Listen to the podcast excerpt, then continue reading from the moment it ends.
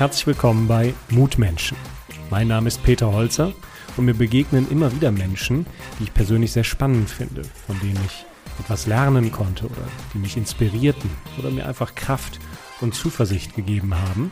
Und damit ich das nicht nur für mich alleine habe, dachte ich mir, ich gründe eine neue Podcast-Serie namens Mutmenschen, damit möglichst viele etwas davon haben. In diesem Sinne, viel Spaß beim Hören.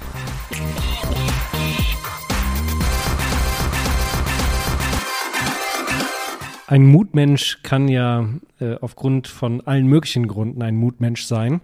Und heute habe ich einen Menschen hier, der wagt es, in Tiefen vorzudringen, wo kaum ein anderer Mensch unterwegs ist. Und ich bin schon ganz gespannt, denn da unten ist es sehr, sehr still und manchmal auch ganz schön dunkel. Jennifer, schön, dass du heute hier bist. Danke für die Einladung. Ganz unten und ganz dunkel und ganz einsam und ganz still. Äh, sag uns doch mal äh, kurz, was machst du denn eigentlich? Also ich bin Freitaucherin und da spezialisiert aufs Tieftauchen. Das bedeutet, ich versuche mit einem einzigen Atemzug so tief wie möglich zu tauchen. Heißt ohne Sauerstoffflasche? Ohne Flasche, ohne alles. Runtertauchen und wieder rauftauchen mit einem Atemzug. Wenn wir über Tiefe sprechen, was bedeutet denn tief? Wie tief bist du denn da unterwegs? Also das Tiefste, was ich bisher geschafft habe, waren knapp 120 Meter. Ähm, das ist aber dann schon, ja, ähm, eine Tiefe, die man natürlich nicht bei jedem Tauchgang machen kann. Das muss man lange vorbereiten. 120 Meter. Ich meine, das klettern andere ja nicht mal nach oben. äh, das so richtig tief ins Meer. Mhm. Mehr muss es dann ja wahrscheinlich auch sein, oder? Wo tauchst du da? Ja, im Wesentlichen tauche ich im Meer, ähm, häufig in Ägypten, weil man da perfekte Tauchbedingungen hat in Sharm el-Sheikh. In einem deutschen See, also die meisten sind erst gar nicht so tief, damit fängt es an. Und da ist es auch in der Regel extrem kalt und dunkel und das ist sehr, sehr schwer zu sichern. Und Sicherheit geht bei meinem Sport natürlich auch vor. Das Erste, was ich jetzt bei solchen Tiefen denke, ist, dass, also ich hätte da Schiss vor, so tief runterzugehen. Also wenn ich so ans Schwimmbad denke, früher erste Mal drei Meter Turm springen, gut, da war es Höhe, aber dann runtertauchen, so fünf Meter und dann drückt das an den Ohren. Gut, ich, ab und zu gehe ich mal mit einer Flasche tauchen, aber da ist schon allein dieses Gefühl, unter Wasser auf einmal zu sein, wenn es nur acht oder zwölf Meter sind, unglaublich krass, weil ich weiß, boah, wenn diese Flasche jetzt versiegt, dann kriege ich keine Luft mehr hier oben, bis ich oben bin. Das dauert eben. Mhm. Welche Rolle spielt denn Angst für dich bei diesem Tieftauchen? Also erstmal habe ich natürlich den Vorteil, dass ich keine Flasche mitnehme und nicht die Angst haben kann, dass das Gerät versagt, sondern ich muss mich nur auf mich selbst verlassen. Ähm, von daher, das bedeutet, unter Wasser bin ich auch extrem auf mich selbst fokussiert und versuche immer genau zu wissen, in welchem Zustand ich mich befinde. Ähm, und das nimmt mir auch die Angst, weil ich vor jedem Tauchgang bin ich mir hundertprozentig sicher, dass ich ihn schaffe. Also mit Angst könnte ich so einen Tauchgang erst gar nicht machen, weil was passiert bei Angst? Ähm, der Puls steigt, äh, die Muskulatur verkrampft in gewisser Weise und das verbraucht ja viel zu viel Sauerstoff. Und da ich ähm, ohne Atmen unterwegs bin, muss ich jeden Sauerstoff festhalten, den ich behalten kann. Ich kann den nicht einfach verschwenden in eine Angstreaktion. Aber trotzdem, ich meine, du gehst runter und sagen wir 100 Meter. Wie lange dauert das, bis du unten ankommst? Also die Tauchgänge, die ich so mache, dauern insgesamt in der Regel drei bis dreieinhalb Minuten. Hälfte der Zeit ist runtertauchen, die andere Hälfte der Zeit ist wieder auftauchen. Okay, also sagen wir mal anderthalb Minuten. Ja. Und jetzt bist du da unten. Und jetzt passiert irgendwas. Ein Krampf oder Bauchschmerzen oder was weiß ich was. Äh, Panikattacke ja. oder keine Ahnung was. Ja. Dann kannst du ja nicht sofort wieder oben sein. Das heißt, du bist da ja unten und auch alleine. Du, du bist ja auch nicht in Kommunikation mit ihm. Hast du da keine Angst vor? Bist du völlig, völlig angstfrei, total ruhig? Ich beug dem ja vor, dass das nicht passiert. Also einem Kampf kann man ja vorbeugen, zum einen, indem man auch anständig entspannt taucht und ordentlich darauf vorbereitet ist auf den Tauchgang. Und das Gleiche gilt genauso für die Panikattacke. Also wenn ich äh, Gefahr laufen würde, da unten eine Panikattacke zu bekommen, dann sollte ich mich dort nicht hinbegeben. Ähm, das ist einfach für mich eine Sache der guten Vorbereitung, dass ich einfach weiß, egal was da unten passiert, ich habe einen Plan B oder einen Plan C und weiß, dass ich es sicher wieder an die Oberfläche schaffe. Was könnte sowas sein, Plan B oder C? Also zum einen tauchen wir an einem Sicherheitsseil in die Tiefe. Also man kann sich das so vorstellen, da ist einfach ein Seil, am unteren Ende hängt ein Gewicht ähm, und das dient für mich einmal zur Orientierung, aber ich bin daran auch festgemacht zur Sicherung, sodass wenn da unten wirklich was passieren sollte und ich es nicht schaffe, aus eigener Kraft hochzukommen, kann man dieses Seil in der Not einholen und dann würde ich mit diesem Seil wieder an die Oberfläche gebracht werden. die kritische Phase, das sind so die letzten Meter zur Oberfläche. Und da hat man schon andere Freitaucher, die als Sicherungstaucher fungieren, die einen begleiten. Also auf dem Rückweg, wenn mhm. ich sozusagen wieder genau. auftauche. Genau. Das ist am kritischsten, weil? Weil zum einen die Tauchzeit am längsten ist und weil der Umgebungsdruck dann wieder nachlässt. Also der Druck in der Tiefe, ähm, der wächst halt mit allen 10 Meter ein Bar. Aber machen wir das mal fest. Was passiert denn zum Beispiel? Also ich weiß jetzt ja nur, bin ja Laie, was Tauchen ja. angeht, aber alles wird ja zusammengedrückt Ganz genau. unter Wasser. Was ja. passiert denn da zum Beispiel mit der Luft äh, in deiner Lunge? Wie kann man sich das mhm. vorstellen? Also einmal die Größe der Lunge wird natürlich viel, viel kleiner. Also in der Tiefe hat die Lunge eine Größe umgerechnet, ja, wahrscheinlich nicht größer als ein Tennisball, so auf 100 Meter Tiefe. Wie ein Tennisball? Ja. ja. Das ist ja nichts. Das ist sehr, sehr klein und ähm, das ist auch kleiner, als das die meisten Menschen quasi ja, überleben würden tatsächlich. Aber die Lunge ist doch ja. groß und hat ja. so, ist ja auch, ich sag mal, verbunden mit meinem Körper. Die, die, ja. die ist ja nicht äh, wie ein Luftballon, wo ich einfach die Luft rauslasse. Mhm. Wie, wie, wie geht das denn, dass die so klein wird? Ja, das ist halt was, was Freitaucher extrem lange trainieren müssen ähm, damit sie sich eben die Lunge nicht einreißen. Also wir müssen trainieren, dass all das Gewebe, an das die Lunge angeschlossen ist, dass das möglichst flexibel ist. Also die ganze Muskulatur, Bauchmuskulatur, Zwerchfell, auch Rückenmuskulatur, ähm, der Brustkorb, das muss alles extrem flexibel sein, damit die Lunge hat, die Chance hat, so klein zu werden. Also eine Art Yoga für Organe, oder? So ein bisschen vielleicht, genau. Und trotzdem keine Angst, wenn man sich das alles so vorstellt. Also um ehrlich zu sein, vor vier Jahren hätte ich vor so einem Tauchgang, wie ich ihn jetzt im letzten Jahr gemacht habe, auf knapp 120 Meter, auch tierische Angst gehabt. Aber man lernt ja nach und nach, wie das funktioniert und wozu man imstande ist. Und ähm, als der Punkt gekommen war, als ich wusste, genau so geht das, dann war ich auch eben in der Lage, den Tauchgang zu machen. Wir waren ja bei dem Auftauchen, das ja. heißt, die letzten Meter sind so genau. kritisch und Du hast gesagt, dass der Druck dann nachlässt. Wieso, was ändert sich denn da auf den letzten Metern? Wie, wie, wieso ist das so anstrengend? Was, macht, was passiert da? Also es sind verschiedene Effekte, die, die da eine Rolle spielen. Zum einen, der Druck, wie gesagt, nimmt in der Tiefe zu und durch höheren Druck löst sich halt besser der Sauerstoff im Blut. So, aber wenn ich jetzt wieder auftauche, dann passiert das natürlich genau andersrum, dass der im Blut gelöste Sauerstoff schneller wieder aus dem Blut herausgeht. Das kann das heißt, ein Faktor sein. ein bisschen dördelig, oder? Äh, das ist eben die Gefahr, die am Ende eines Tauchgangs passiert, wo man dann eh schon sehr lange unterwegs war und sehr viel Sauerstoff verbraucht hat. Und natürlich ist man erschöpft von so einem Tauchgang. Man muss sich vorstellen, die Muskulatur ist dann über drei Minuten ohne ja, zusätzliche Sauerstoffversorgung unterwegs gewesen. Das fühlt sich an wie bei so einem Sprint. Also Sportler, die richtig sprinten, die kennen das, wie sich das anfühlt, wenn sich ganz viel Laktat in der Muskulatur bildet. Das passiert eben durch diese Sauerstoffschuld in der Muskulatur. Und das haben wir natürlich den gesamten Tauchgang über und am Ende des das Tauchgangs. Das sind ja Schmerzen, die dann entstehen, oder? Ja, also der eine oder andere empfindet Schmerz natürlich unterschiedlich. Es ist schon unangenehm. Es ist aber jetzt kein Schmerz wie irgendwie, ähm, man hätte sich jetzt den Fußnagel rausgerissen oder so. Also so schlimm ist es natürlich nicht, aber es ist schon unangenehm. Ein, ein positiver Schmerz. Ja, in gewisser Weise auch, weil man weiß, was man tut in dem Moment.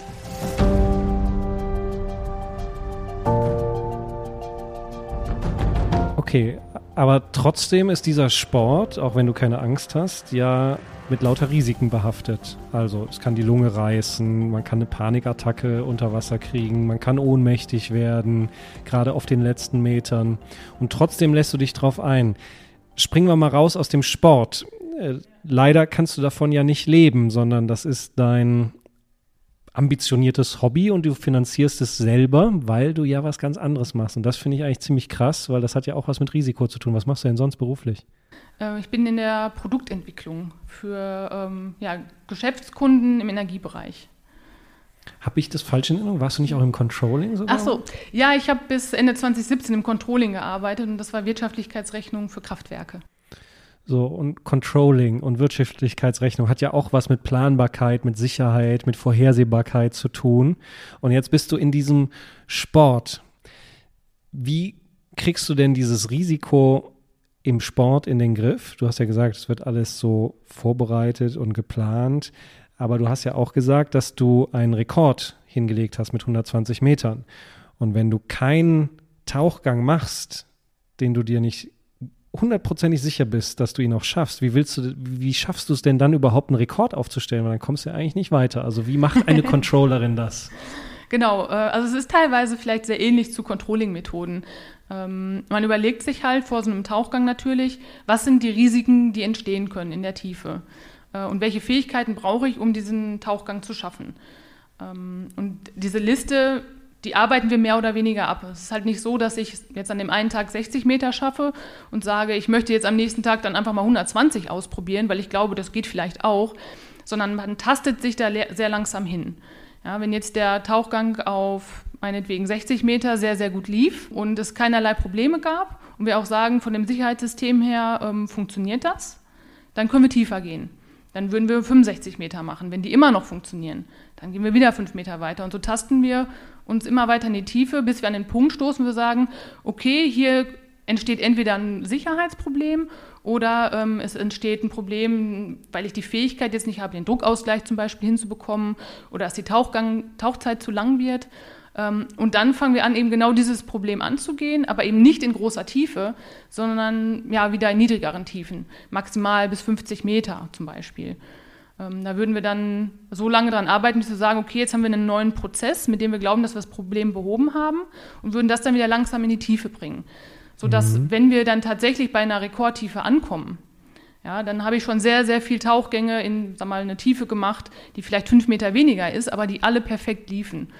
Und dann kann ich auch einen Schritt weiter gehen, weil ich dann weiß, mhm. ne, das Risiko, was dann zusätzlich kommt, das ist so gering, das kann ich in dem Moment dann einschätzen. Also du bist nicht lebensmüde? Definitiv nicht, nein. Ich mache das aus äh, Freude am Leben. Du bist ja auch, also zumindest habe ich dich so kennengelernt, nicht so der Draufgänger-Typ oder so ein Casino Royale-Typ, der äh, gerne zockt und unkalkulierbare Risiken eingeht, sondern wirkst auf mich sehr reflektiert und bodenständig und auch vorsichtig. Und du bist ja auch äh, liiert, dein Partner mhm. äh, an deiner Seite. Ja. Was ist denn mit dem? Hat der Angst um dich oder verteufelt er diesen Sport und wünscht am liebsten, dass du es nicht machen würdest? Oder wie, wie, wie, was fühlt der, wenn du tauchen gehst? Ähm, also er ist in den wenigsten Fällen dabei, weil er natürlich auch berufstätig ist kann auch selbst mit dem Wasser nicht sonderlich viel anfangen als Element. Also er ist kein Schwimmer oder so, ähm, respektiert aber absolut, ähm, dass ich diese Leidenschaft habe. Also er ist leidenschaftlicher Radfahrer und kann verstehen, warum jemand anders eben auch so eine Leidenschaft für einen Sport haben kann. Ähm, und natürlich macht er sich auch Sorgen, weil er eben auch nicht einschätzen kann, ob das wirklich sicher ist, was ich da mache. Ne? Also er ähm, ist natürlich nicht so tief in den Themen drin, wie ich es bin, die die letztendliche Entscheidung trifft und vertraut mir dann natürlich dann, ähm, dass ich weiß, was ich tue.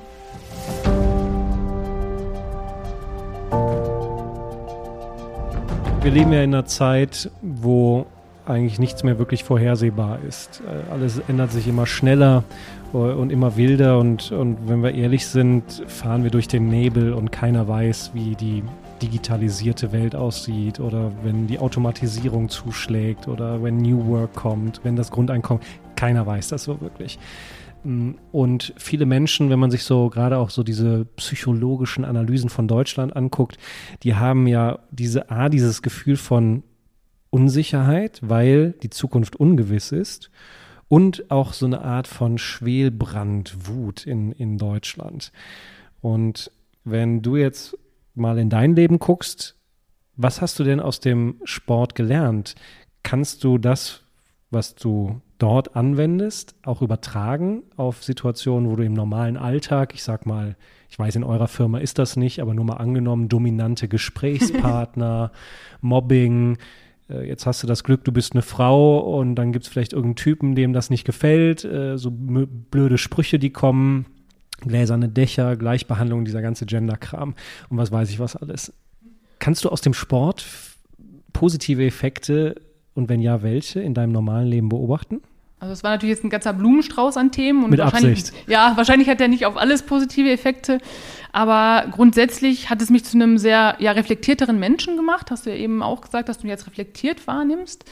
Ähm, ich denke einfach viel mehr darüber nach, was tatsächlich in meinem Leben wirklich wichtig ist und was mir einfach nur Zeit und Energie raubt. Ich lebe also wesentlich bewusster und treffe auch bewusstere Entscheidungen. Hast du ein Beispiel? Was meinst du damit konkret? Es geht zum Beispiel darum, ich habe halt natürlich dadurch, dass ich drei, vier Monate im Jahr im Ausland unterwegs bin zum Tauchen, ähm, habe ich natürlich nicht so viel Zeit für ein Sozialleben zu Hause. Mhm und muss dann schon überlegen, was sind die Leute, die mir wirklich wichtig sind in meinem Leben und muss mich auf die konzentrieren und mit denen Zeit verbringen.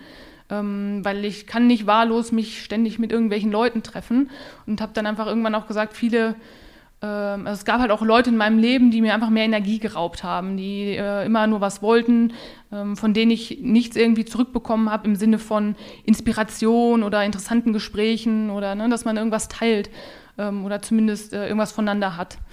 Ja, und da muss man dann schon die Entscheidung treffen, ähm, dass man sich auf die Menschen in seinem Leben konzentriert, ähm, die einem wirklich wichtig sind. Das heißt, du hast dann auch in Anführungszeichen Freunde aus deinem Leben verbannt oder wie hat sich das dann gezeigt, diese Selektion? Ja, ähm, genau. Also es ist nicht so natürlich wie Schluss machen, ne, wenn man dann seinem Partner sagt, so das war's jetzt, ähm, sondern das läuft dann halt aus und das läuft dann auch äh, mit gutem Grund aus in dem Moment. Ne. Es ist dann einfach auch nicht wichtig genug für mich im Leben gewesen, als dass ich da immer wieder hinterhergehen würde, um mit diesen Menschen wieder Kontakt aufzunehmen. Ja, meistens wird das ja klar, wenn man so Anlässe im Leben hat. Ne? Ich sag mal, ja. was weiß ich, ein runder Geburtstag oder eine Hochzeit. Ja, es war bei mir im letzten Jahr die Hochzeit tatsächlich. Ähm, also wenn man dann vor dieser Gästeliste sitzt und sich überlegt, wen möchte ich unbedingt dabei haben, ähm, dann habe ich einmal geguckt, was waren Menschen, die in meinem Leben bisher wichtig waren und was sind Menschen, von denen ich möchte, dass sie in meinem Leben auch zukünftig noch wichtig sind. Und die sind dann definitiv auf der, auf der Liste gelandet. Das, was du da ansprichst, hat ja sowas von Haltung zeigen und auch selbstbestimmt sein. Wie ist das denn im Sport? Das Thema Gleichbehandlung, Gender und so, das haben wir ja in der Wirtschaft und Gesellschaft stark diskutiert. Wie ist das denn im Sport? Empfindest du es als einen Nachteil oder einen Vorteil, Frau zu sein oder ist Mann und Frau da wirklich auf Augenhöhe? Mhm. Also für meinen Sport, glaube ich, ist es tatsächlich es hat vielleicht einen Vor- und einen Nachteil. Der Vorteil ist vielleicht, dass es ein bisschen kurios erscheint, dass eine Frau einen Sport betreibt, der von vielen Menschen als Extremsport wahrgenommen wird. Ich persönlich würde da äh, widersprechen, weil es überhaupt nichts mit dem typischen, sag mal, männlich dominierten, adrenalingetriebenen Extremsport zu tun hat, weil Adrenalin kommt bei uns eigentlich sehr selten vor. Das ist nicht der Antrieb, warum man es macht. Aber ich glaube, es ist halt ein, ein Nachteil eben auch genau in dem Sinne, ähm, bei der Suche der, nach Sponsoren. Ähm, Wieso? Äh, ich hab, bin jetzt schon länger dabei, Sponsoren zu suchen für meinen Sport, ähm, für das, was ich treibe, auch für Rekordversuche. Ähm, das ist allerdings sehr, sehr schwierig, weil es einmal ein Randsport ist, ganz klar. Aber ich habe dann auch teilweise Rückmeldungen bekommen in dem Sinne, naja, aber das ist ein Extremsport ähm, und wir stellen jetzt äh, Produkte her, die auch eher für Menschen geeignet sind, die Extremsport machen, sind 95 Prozent Männer. Da ist jetzt eine Frau als Werbeträgerin nicht ganz so spannend. Oder die andere Variante, naja, können wir machen, aber dann machen wir erstmal Bikini-Shooting. Und das ist halt was, was mich enorm stört als Frau. Ich möchte dann eben nicht als ähm, Barbie-Puppe mit Meerjungfrauenschwanz irgendwie wahrgenommen werden, sondern eben als die Sportlerin, die ich bin. Ich betreibe das als Leistungssport und als das, also ich möchte dann auch entsprechend als Leistungssportlerin wahrgenommen werden. Ja. Also nicht wegen der Attraktivität deines Körpers, sondern wegen der Leistung, die du bringst. Ganz genau. Ja. Das ist ja eigentlich auch das, um das es gehen sollte. Das heißt, wenn wir das mal übertragen auf die Firmen, halte ich es für sehr kritisch über Frauenquoten nachzudenken, weil äh, es ja eigentlich um die Leistung und die Fähigkeit gehen sollte. Und so gibt es zum Beispiel, erlebe ich zumindest in meinen Projekten immer mal wieder Männer in Führungspositionen, die die Verantwortung und das Gewicht der Position gar nicht aushalten können. Die sind vielleicht scharf auf den Gehaltscheck, aber werden der, der, Anforderung, ja genau, der ja. Anforderung überhaupt nicht gerecht. Und somit gibt es sicherlich auch Frauen, die das nicht können. Oder andersrum, es gibt Frauen, die es besser können als Männer. Oder vielleicht auch mal ein Mann, der es besser kann. Aber wegen Mann oder Frau da einen Unterschied zu machen, halte ich, ist völlig der falsche Ansatz. Oder wie siehst du das als Frau? Ähm, ich glaube, das ist auch gar nicht der Sinn hinter der Quote. Ähm, es geht nicht darum, Frauen zu bevorzugen, nur im Sinne, um eine Quote zu erfüllen, sondern es geht darum, ähm, erstmal auch Qualifikation anzugucken, aber bei gleicher Qualifikation auch sicherzustellen, ähm, dass nicht jedes Mal der Mann zum Zuge kommt oder in den meisten Fällen der Mann zum Zuge kommt. Ähm, weil wenn ich äh, einfach in die Unternehmen gucke, die ich bisher so gesehen habe, die sind häufig auch in den Führungspositionen männlich dominiert und dort werden dann auch wieder die Entscheidungen getroffen, wer eben in diese Führungsriege aufrückt. Und ähm, ja, ich glaube, es ist, es ist unheimlich menschlich zu sagen, gleich und gleich gesellt sich gern, ja, wenn man einfach mit einem Mann schneller ja, diese Verbindung knüpfen kann, weil man meinetwegen besser über Fußball reden kann oder mal den äh, Witz raushauen kann, der etwas unter der Gürtellinie ist. Das kann man vielleicht mit einer Frau nicht so leicht. Es kann natürlich auch ein Ansporn sein, dass man dann eher den Mann nimmt. Ähm, und da gehört vielleicht auch eben Mut zu, zu sagen, man traut sich auch mal, äh, eine Frau in eine Führungsposition zu nehmen. Die Big Boys Clubs. Aber wenn wir über Gleichberechtigung reden, müsste man das dann nicht auch konsequent durchziehen? Also zum Beispiel keine Frauenparkplätze einzufordern, außer vielleicht nachts. Das verstehe ich zum Beispiel an einer äh, Raststätte, dass die Parkplätze für die Frauen dann nachts, wenn es dunkel ist, direkt vorm Eingang sind. Aber tagsüber müsste es ja eigentlich weg sein. Oder auch im Sport äh, müsste es ja eigentlich heißen, Männer und Frauen in der gleichen Kategorie antreten. Ähm, ich glaube, da macht man sich ein bisschen zu einfach, weil es gibt schon durchaus biologische Unterschiede zwischen Männern und Frauen. Und Männer sind im Schnitt einfach ähm, stärker, ne? haben es wesentlich einfacher, Muskulatur aufzubauen, sind häufig auch größer und ähm, deshalb gegebenenfalls eben auch wehrhafter. Wenn man dann auf den Frauenparkplatz schaut, ja, tagsüber ist er wahrscheinlich nicht so sinnvoll, wie er nachts ist. Aber gerade nachts, meine Frauen sind halt auch leichter Opfer, als es Männer sind in dem Moment. Und dass man dann eben da ein zusätzliches Schutzbedürfnis hat, das finde ich dann auch in Ordnung. Wenn man da dann entsprechend das zur Verfügung stellt. Das jetzt durchzusetzen, tags und nachts, ist vielleicht schwierig. Ähm, da einen Unterschied zu machen. Ähm, ich glaube, da guckt aber in der Regel auch eh keiner hin, ob jetzt ein Mann in das Auto eingestiegen ist, das auf dem Frauenparkplatz steht. Okay, das heißt also im Sport macht es Sinn wegen diesen biologischen Unterschieden, was die Kraft angeht, aber was den Intellekt oder die mentale Stärke angeht, hast du den Eindruck, dass es da auch biologische Unterschiede gibt oder dass Männer und Frauen dann ähnlich gut mit Druck, Stress, Wettkampf umgehen können? Ich glaube, das können Männer und Frauen gleich gut, ähm, aber es sind, glaube ich, unterschiedliche Fähigkeiten, die sie dazu befähigen, das eben gleich gut zu können. Ähm, wo es beim Mann vielleicht eine höhere Bereitschaft ist, ein Risiko einzugehen, dass Männer deshalb vielleicht weiterkommen, kann es bei einer Frau eben genau das Gegenteil sein, dass sie äh, weniger risikobereit ist, reflektierter ist und vielleicht noch eine extra Runde dreht, aber am Ende am gleichen Ziel bei rauskommt. Ähm, es sind, glaube ich, einfach sehr unterschiedliche Fähigkeiten, die Männer und Frauen haben, ähm, die aber auch beide äh, zum gleichen Ergebnis führen können.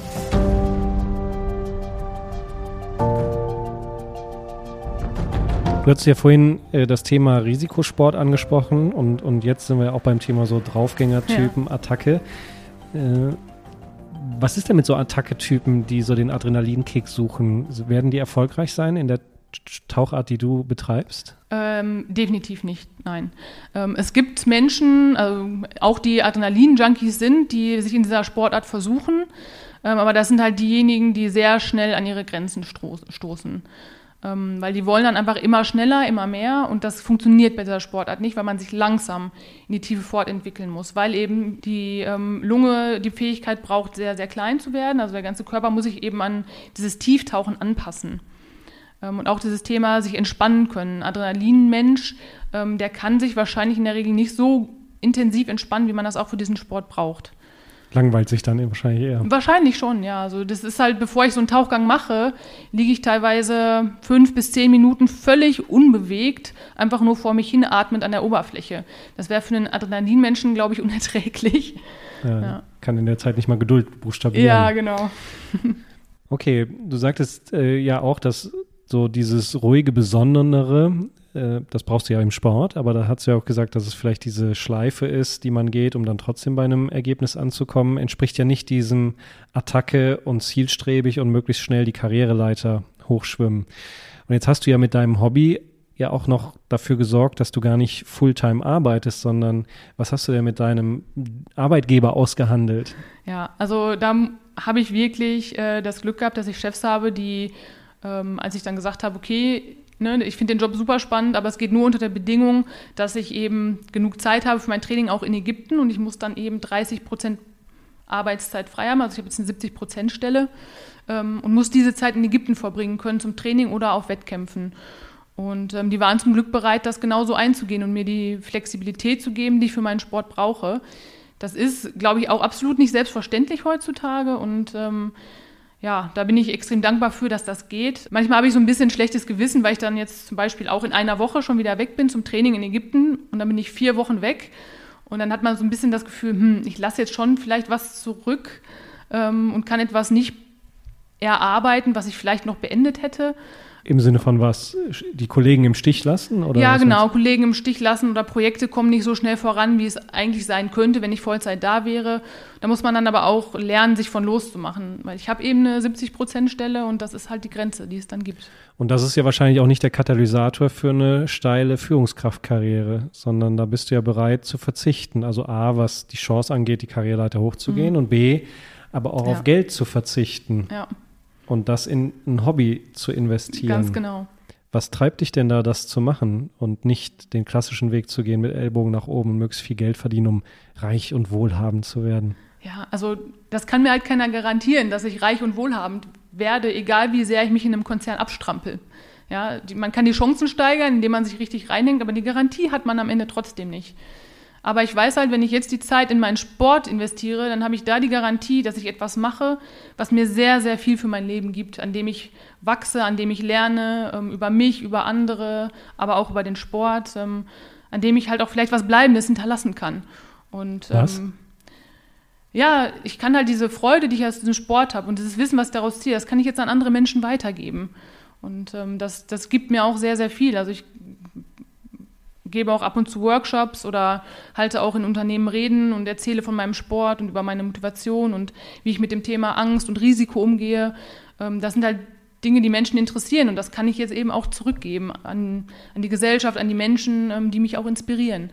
Und ähm, dieses Geben und Nehmen, das ist sehr schön und äh, da habe ich ja ein Ventil gefunden, wo ich das eben auch ausleben kann.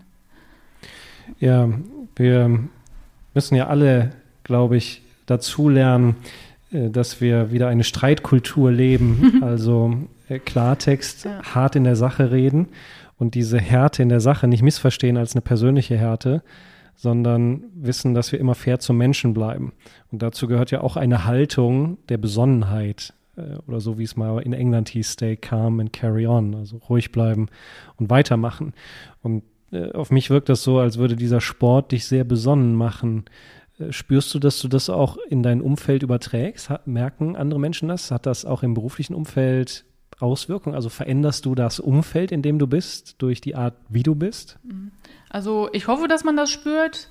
Ähm, so spontan würde ich sagen, dass ähm, wenn wirklich mal Stress ist, dass ich trotzdem es immer schaffe, damit sehr, sehr viel Freude und Humor durchzugehen, auch wenn ich weiß, dass es viel ist. Ähm, aber ich kann halt dann, ich, ich gucke dann halt, wie viel gibt mir das jetzt eigentlich in diesem Moment. Äh, Ich weiß aber auch, dass vielleicht dieser Stress begrenzt ist. Und ich glaube, jeder Leistungssportler weiß, dass wenn man wirklich was erreichen will, dass man vorher auch mal richtig Arbeit reinstecken muss und dass das nicht immer angenehm ist. Von daher ist das, glaube ich, schon was, was ich in die Arbeit mit einbringen kann.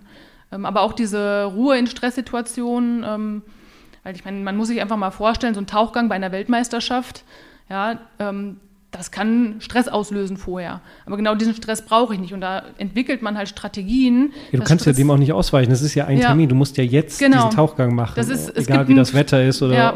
wie die Laune ist, ob du Bauchschmerzen hast, ob die Tage kommen oder egal was es ist. Ganz genau. Das zählt dann alles nicht mehr. Du musst jetzt liefern. und Genau, zwar es das Beste, was du kannst. Zeitfenster von genau 30 Sekunden, in dem ich starten muss, sonst ist mein Tauchgang ungültig. Ja, also genau da muss ich liefern und da gibt es keine Entscheidung und kein Verschieben. Ähm, und man muss halt genau in dem Moment auf den Punkt die Ruhe haben, die man für diesen Tauchgang braucht. Und da fängt man halt an, Strategien für zu entwickeln und die kann ich natürlich auch im Alltag verwenden. Was ist die wirkungsvollste, die beste, die bei dir zumindest am besten wirkt? Ähm, bei mir, ich kann das alles sehr gut über die Atmung steuern. Ruhige, flache Atmung ist etwas, ähm, das kann mich sehr, sehr schnell quasi runterbringen, ist aber auch was, was ich sehr lange in meinem Körper antrainiert habe. Über Entspannungsübungen und ähm, ja, einfach bewusstes Atmen. Von all dem, was du so an Erfahrung hast mit dem Spiel in der Tiefe, dieser Begegnung mit dem Meer und dieser Welt da unter Wasser, auch dieser Stille und dort bist du ja wie ein Gast. Äh, wahrscheinlich sehen dich mehr Tiere, als du die Tiere siehst. Ja. Äh, aber von all diesen Erfahrungen, den ganzen Tauchgängen und auch diesen kontrollierten Grenzgängen, was ist denn die eine Sache, die du da gelernt hast, die du dir wünschst, die uns als Gesellschaft einfach weiterbringen würde, wenn wir das lernen würden? Mm, Ich glaube, es würde uns alle weiterbringen, wenn wir mehr lernen, auf unsere eigenen Emotionen zu achten und unseren eigenen Emotionen auch Raum zu geben. Weil ich glaube, dass im Alltag viele Menschen ihre Emotionen unterdrücken, weil das Auseinandersetzen mit Emotionen braucht Energie und vielleicht auch Zeit. Aber diese ständige Unterdrückung von Emotionen und ähm, dadurch auch, dass, es, dass man nicht herausfindet, was einem gut tut oder was einem nicht gut tut, ähm, das führt, glaube ich, auch zu dieser hohen Zahl an Burnouts in der heutigen Gesellschaft, wo Leute einfach ihre Grenzen nicht mehr wahrnehmen, weil sie sich selbst nicht kennen. Und dieses sich selbst kennenlernen, das ist was, was man durch diesen Sport sehr gut erreichen kann. Ich glaube, da ist viel dran. Diese Frage im Englischen How are you ist ja nur eine Floskel. Da brauchen wir ja. Ja. gar nicht drauf antworten. In Deutschen gibt es ja auch die Frage, und wie geht's? Äh, Und da habe ich fast den Eindruck, dass wir schon genauso weit sind wie die Amerikaner. Da will ja eigentlich gar nicht jemand was hören. Mhm. Also im besten Fall, mir geht's super. Aber zu sagen, boah, mir geht's richtig scheiße, das will ja keiner hören. Da würden wir wahrscheinlich die Leute auch total überfordern mit, oh Gott, ich will jetzt mit dem Leid dieses Menschen gar nichts zu tun haben.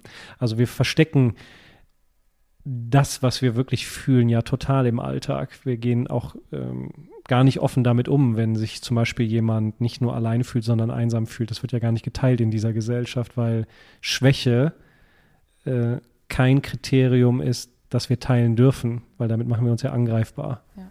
Aber ich glaube, es sind nicht nur die anderen, die mit der Antwort überfordert wären, sondern es sind auch viel wir selbst, die überfordert sind, damit überhaupt die Antwort zu finden. Ja, weil wann nehmen wir uns die Zeit, wirklich zu reflektieren, wie es uns geht? Ich glaube, das passiert eben auch viel, viel zu selten. Wann halten wir es überhaupt mit uns aus? Ja, Also ich, in unserem privaten Umfeld kenne ich Menschen, die waren in einer Beziehung, dann ist irgendwie vorbei und zack, keine drei Tage vergehen, sind die in der nächsten Beziehung, weil sie die, das Alleinsein mit sich gar nicht aushalten. Oder am Wochenende einfach auch mal Momente zu haben, dass man sich langweilt. Ich fahre regelmäßig, sage, nee, ich will mich, ich langweile mich nie, sagen die Leute. Aber ich freue mich, wenn ich mich langweile, weil das ist so ein mit mir selber aushalten können, einfach mich nicht wieder mit irgendwas zu beschäftigen, nicht produktiv sein, nicht lesen, nicht Fernseh gucken, sondern einfach mal mit sich sein und wirklich fühlen, wer bin ich eigentlich und wie geht's mir gerade? ja, aber das kann halt ein sehr anstrengender und schmerzhafter Prozess sein. Und da hilft natürlich, äh, dass man heutzutage überall Ablenkung finden kann, dass man sich nicht mit sich selber auseinandersetzen muss. Nonstop. Ja. Ja. Die Ablenkung ist rund um die Uhr. Genau. Ja, wer in den Spiegel guckt, der wird halt was entdecken. Und wenn man sich selber anschaut, dann findet man vielleicht auch nicht alles schön, was man Ja. sieht. Und die Wasseroberfläche ist definitiv so ein Spiegel. Da unten ist man absolut seinen Emotionen und seinen Fähigkeiten ähm, schonungslos ja gegenübergestellt. Ich kann nicht auf 120 Meter tauchen, wenn ich nicht dazu in der Lage bin. Das kann ich mir auch nicht einreden. Ne? Also da unten ähm, treffe ich einfach auf die Wahrheit, die ich dann auch akzeptieren muss. Stichwort Wahrheit, Zukunft und Ambition äh, der kontrollierten Grenzgängerin. Was steht denn da am Horizont? Gibt es Ziele, auf die du zusteuerst? 117 Meter bis jetzt. Was, was treibt dich weiterzumachen? Ist es mehr Tiefe oder schneller runterkommen oder was ist das nächste? Also es ist gar nicht wirklich mehr Tiefe, sondern es ist wirklich dieses Lernen. Ja? Wie kann ich das, was ich mache, noch besser machen, als ich es jetzt schon tue? Und die Que- Konsequenz daraus ist früher oder später hoffentlich ohnehin, dass ich dann auch tiefer komme und bessere Tauchgänge mache. Aber es ist wirklich für Aber mich nicht weniger, höher, schneller, weiter im Sinne von jetzt bei dir tiefer. Das ist gar nicht das, was dich treibt. Ähm, also klar gehört es auch am Ende dazu, Rekorde zu machen, weil man möchte dann natürlich auch irgendwann das bestätigt haben, wofür man so viel Zeit reinsteckt. Aber das ist nicht das, was mich wirklich ähm, intrinsisch antreibt, sondern das ist wirklich das, ich möchte mehr über mich lernen, ich möchte mehr darüber lernen, ähm, über die Physiologie, die eigentlich dahinter steckt. Das ist halt äh, ein super spannendes Feld, wo vor 50 Jahren noch gesagt wurde, jeder Mensch, der ohne ähm, Atemgerät tiefer als 40 Meter taucht, der würde implodieren. So, das ist definitiv nicht passiert, ja. Und einfach, dass ich Dinge tun kann, wo die Wissenschaft noch nicht hundertprozentig erklären kann, wie das eigentlich möglich ist. Und das einfach herauszufinden, das ist super spannend. Das ist auch eine Reise in sich selbst und ja, sich eben mit sich selbst auseinanderzusetzen. Das ist meine Chance, das zu tun. Wow. Ja, das heißt, du erlebst unerklärliche Phänomene, während Ja. andere noch drüber nachdenken, genießt du diese Ja. Grenzen und Tiefgänge. Äh, vielen lieben Dank für diese Einblicke in deine Tieftauchwelt aus Sicht einer Controllerin und ja, ich wünsche dir weiterhin ganz viel Spannung, Spaß und Spiel auf diesem Weg und bleib vor Dankeschön. allen Dingen gesund. Ja, ich wünsche dir das Gleiche, immer gesund und immer auch neugierig zu bleiben.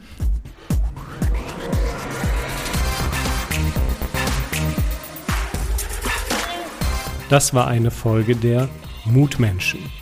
Wenn Ihnen der Inhalt gefallen hat, dann habe ich noch zwei Tipps für Sie. Schauen Sie doch mal auf meine Homepage www.peterholzer.com. Dort finden Sie weitere Videos, Audiomaterial oder auch Texte zum Lesen. Und der zweite Tipp ist mein aktuelles Buch. Es trägt den Namen Mut braucht eine Stimme, wie Sie Ihrem Leben Wirkung geben. Lesen Sie doch mal rein. Bis dahin bleiben Sie gesund.